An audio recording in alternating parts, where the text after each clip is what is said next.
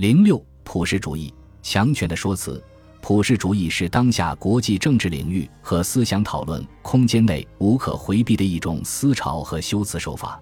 它将某些价值理念定义为普世的，相应的，另一些价值理念是落后的，应该被普世价值替代的。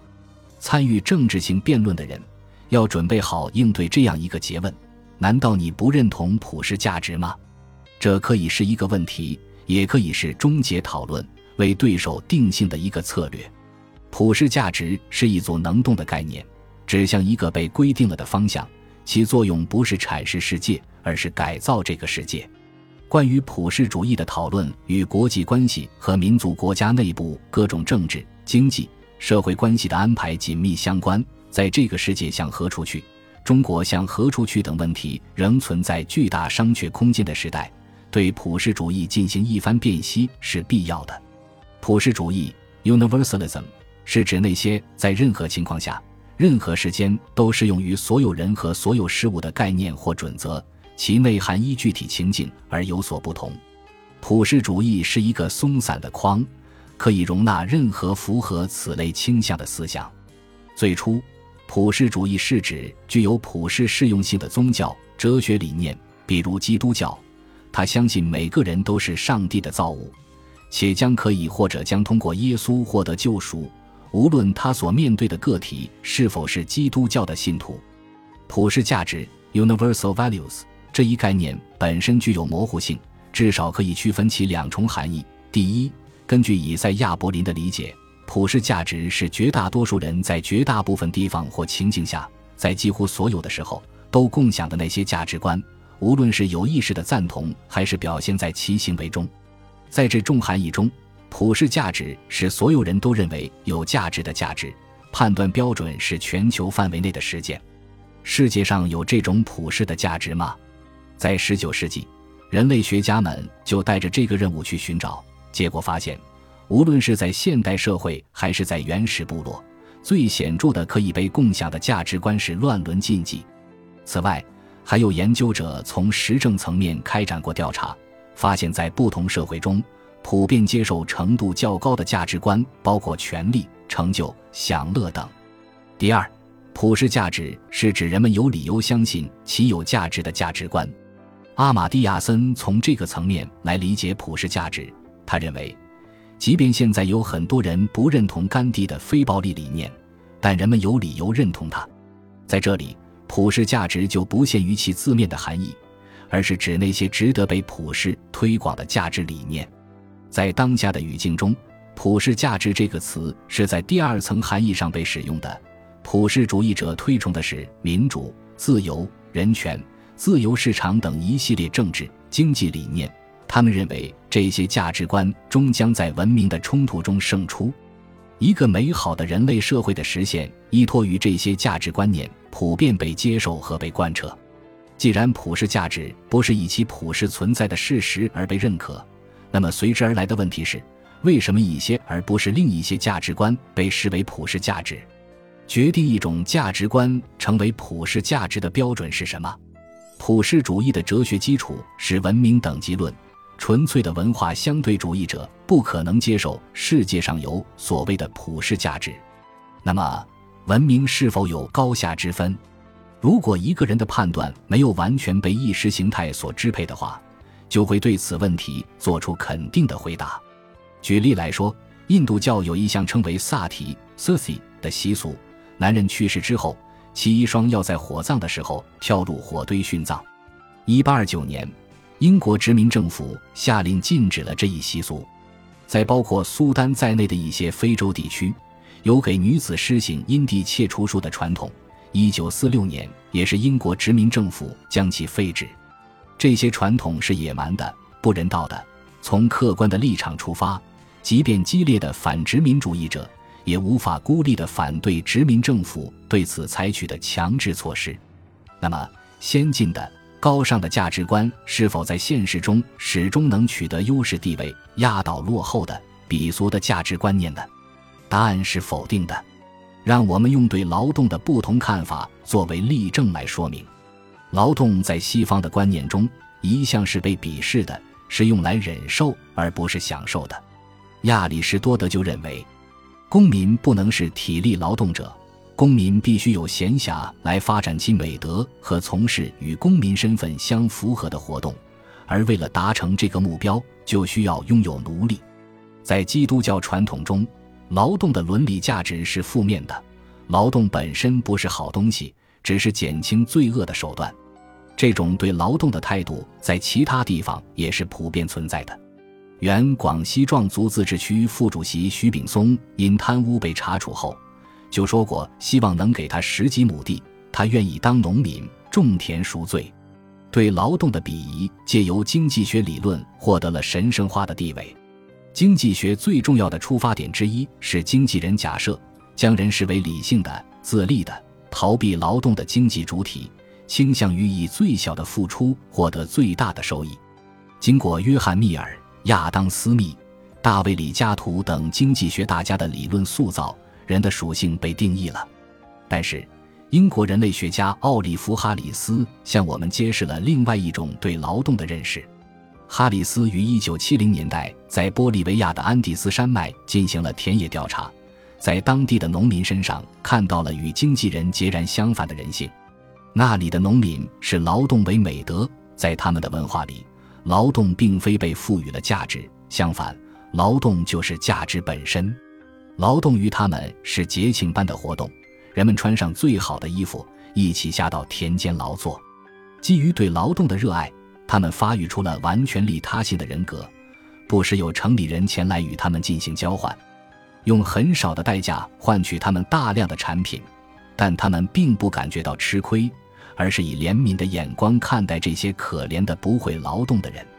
显然，经纪人是对人性的歪曲抽象，人类学、社会学等学科对此进行了猛烈的批评，证明人的本性并非如此狭隘，但都不能阻挡从经纪人假设出发的一整套自由市场制度设计，按照其面目塑造了我们的世界和世界观。这种扭曲的普世的人性观还随着市场的扩张侵入到非经济的领域，结果是自利的行为得到奖赏，利他的行为受到惩罚。劳动是财富创造的源泉，是推动历史进步的动力。显然，安第斯山区的农民对劳动的看法更高尚，文明程度更高。问题是，为何这种价值观不能成为普世价值？雷锋精神不能成为普世价值？反而是鄙夷劳动、好逸恶劳的经纪人理念大行其道。道理不言自明，价值有高下之分，但决定哪种价值观成为普世价值的因素，不是价值本身的高度，而是其他因素。经纪人假设脱胎和发展的历史，正是资本主义狂飙猛进的历史。正如马克思所论述的，资本需要按照自己的面貌为自己创造出一个世界。资本对世界的创造，就包括符合资本扩张需求的人性。有了这层视角，便容易理解普世价值以及那些与普世价值紧密相连的政治话语的实质。伊曼纽尔·沃勒斯坦一针见血地指出，普世主义乃是权力的说辞。西方国家领导人、主流媒体和知识分子将普世主义作为推行其全球政策的依据。他们将世界视为善的力量与恶的力量争夺的场域，西方是善的化身，其主张和行动，哪怕是明显错误的，反映的是不正自明的普世真理。问题是，人权、民主、西方文明的高高在上、自由市场的无可避免等理念都不是自明的，需要认真审慎分析，抽离出其中有害的因素。这并非是说普世价值都是错误的、不好的东西。而是要了解诠释者所高扬的普世主义在本质上是片面的，我们需要警惕普世主义说辞背后不平等的权利关系。沃勒斯坦归纳了当今国际政治生态中西方国家诉诸普世主义的三种表现形式：泛欧洲地区领导人追求的政策目标是保障人权，进一步说是为了保障民主。文明冲突的话语假定西方文明优于其他文明。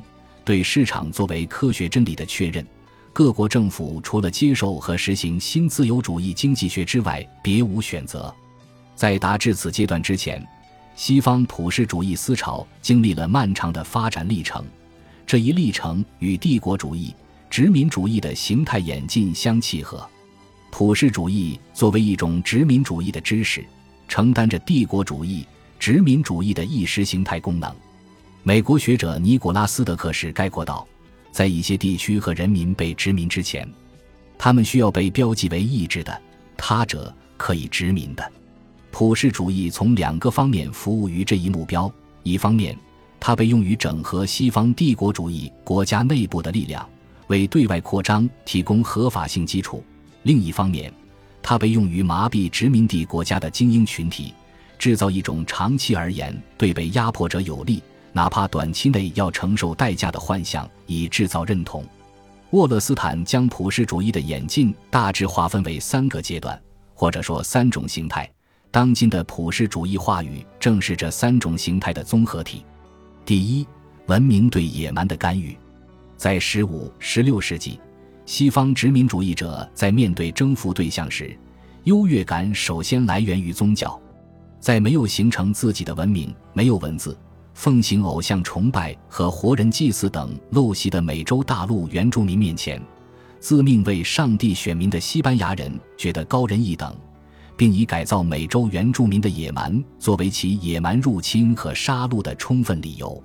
但殖民主义的残暴也在西班牙国内引发了反思和讨论，在讨论中最终占据了上风的是支持殖民扩张的观点，理由是印第安人是低等人种。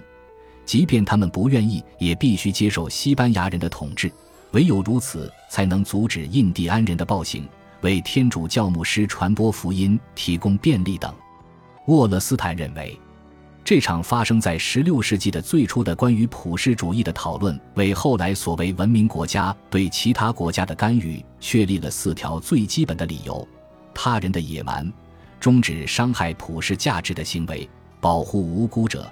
使传播普世价值成为可能，这可以见于英国驻印度总督科曾勋爵一九零五年的一个辩白：帝国的目的是为正确而战，摒弃不完美、不公正和鄙陋。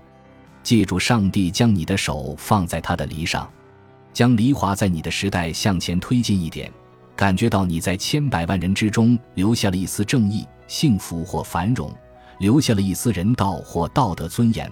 一丝爱国主义情操，一丝启蒙的曙光或责任，这些都是此前并不存在的，这就够了。这就是英国人在印度的正当理由。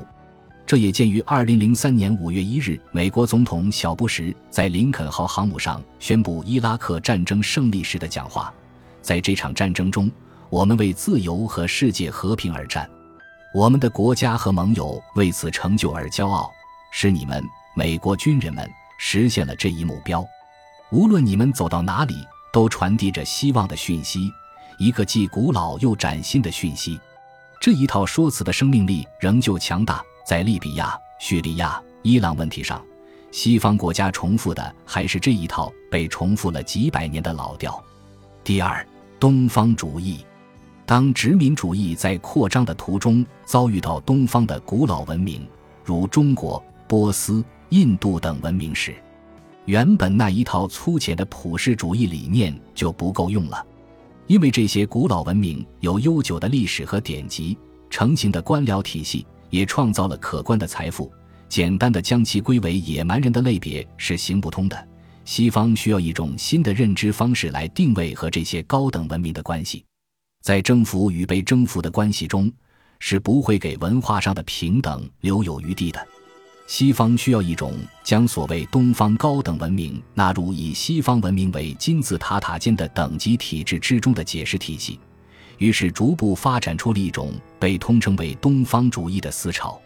这种思潮将东方塑造为西方的他者。东方文明虽有了不起的成就，但在发展的道路上遭遇了阻碍，无法像欧洲启蒙文明那样找到通往现代性的道路。东方的现代化使命只有在西方的帮助下才能完成。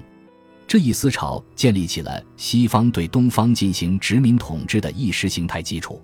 对沦为西方殖民地的地区，印度是最典型的代表而言，精英群体起初大都被普世主义的承诺所折服，在现代化这一目标的引诱下，接受了事实上的西方化进程。但历史的发展并未给殖民地带来真正的平等。同时，西方的民族主义、自由主义思潮也为殖民地的觉醒创造了条件。终于，在二战后的民族独立大潮中，传统的殖民主义土崩瓦解，东方主义的普世主义历史也告一段落。第三，科学普世主义。沃勒斯坦将其称为最精致的一种为强势者辩护的意识形态，因为他为自身涂抹上了价值中立的色彩，从而使自己看起来与文化无关，也与政治无关。科学普世主义得以存在的基础是科学与人文学科的分野，后者被分工专司探索善和美，而在知识体系的竞争中取得了压倒性优势的前者，则垄断了对真的阐释权。科学普世主义所宣称的是，真的取得有赖于科学方法论的应用，故而这是一种客观的真理，终将为接受它的社会带来福祉。科学普世主义赋予了自由市场无上的地位，为精英统治 （meritocracy） 构筑了道德基础。他成功的用全球化替代了帝国主义、新殖民主义等概念，遮蔽了世界体系中不公正的一面。在美国财政部。国际货币基金组织、世界贸易组织等机构的推动下，新自由主义经济政策被以普世真理的面貌推广到全世界的每个角落。科学不承认第二个真理，故而这些角落的国家别无选择。有些国家深受此类政策的祸害，但这可以用一套客观的标准解释为必须接受的市场竞争的结果，而非政治的操控或其他原因的结果。不可否认。很多披着普世主义外衣的价值观是进步的，甚至曾经是革命性理念。但是，这些价值的传播和实践无法脱离政治生活中的权力关系。普世主义在绝大多数时候被强势者所利用，变成了一种压迫性的文化工具。比如，自由、平等、权利等自由主义的核心价值观。既在一定的历史条件下起到了激发受压迫人民反抗殖民统治的积极作用，也长期作为殖民统治的辩护词而存在。英国统治印度就被解读为传播自由和平等的过程。十九世纪末，法国率先引领了瓜分非洲的狂潮，冠冕堂皇的理由就是法国应该担负起其天赋的文明使命 （civilizing mission）。以暴力的手段为落后民族提供先进的法国文化，这一理由迅速地被其他欧洲国家所接受。同样，人权也是个好东西，却被美国和北约所窃用，成为推行霸权的工具，用以摧毁社会主义国家的成就，以不惜损害第三世界国家的主权的方式巩固美国的霸权利益。若干场战争以保卫人权的名义而发动。结果是使数以百万计的人丧失了更基本的经济和社会权利。有批评家将此行径称为人权帝国主义，这是恰当的。瑟缪尔·亨廷顿指出，在西方的原则和西方的实践中间存在巨大的鸿沟，虚伪和双重标准是普世主义的代价。他尖刻地描述了西方普世主义的虚伪：民主是要推动的，但不能让伊斯兰激进主义者上台。防止核武扩散，针对伊朗和伊拉克，但不针对以色列。自由贸易是经济增长的良方，但农业不包括在内。人权对中国来说是个议题，对沙特阿拉伯则不是。对富油国科威特的入侵遭到迎头痛击，对贫油国波斯尼亚的侵略则无人过问。认真思考的话，认为非西方国家应该接纳西方价值观。体制和文化的观点的言下之意是不道德的，普世主义还往往沦为强权的最后一块遮羞布。起初，小布什政府发动伊拉克战争的借口与普世价值毫无关系，但后来，当初的所有理由都被证明是谎言后，美国人只好拾起那个不新鲜的论调：至少美国给伊拉克带去了民主。普世主义的说辞就成了强盗行径最后的避难所。哪怕有千百万人丧生，西方至少有通过暴力手段教会他人自由的权利。普世价值被操控、被扭曲、被滥用的根源是不平等的世界权力关系。沃勒斯坦把迄今为止所有的普世主义统称为欧洲的普世主义。他认为，问题不是质疑世界上到底有没有普世价值，而是我们还不知道普世价值是什么。普世价值不是被给定的，而是被创造的。沃勒斯坦提出一个命题：我们应该追寻真正的普世的普世主义 （Universal Universalism）。这有赖于一个权力平等的世界格局的出现，而这个动荡的世界向何处去？将决定我们是离这一目标越来越近，还是越来越远。二零一二年，本集播放完毕，感谢您的收听，喜欢请订阅加关注，主页有更多精彩内容。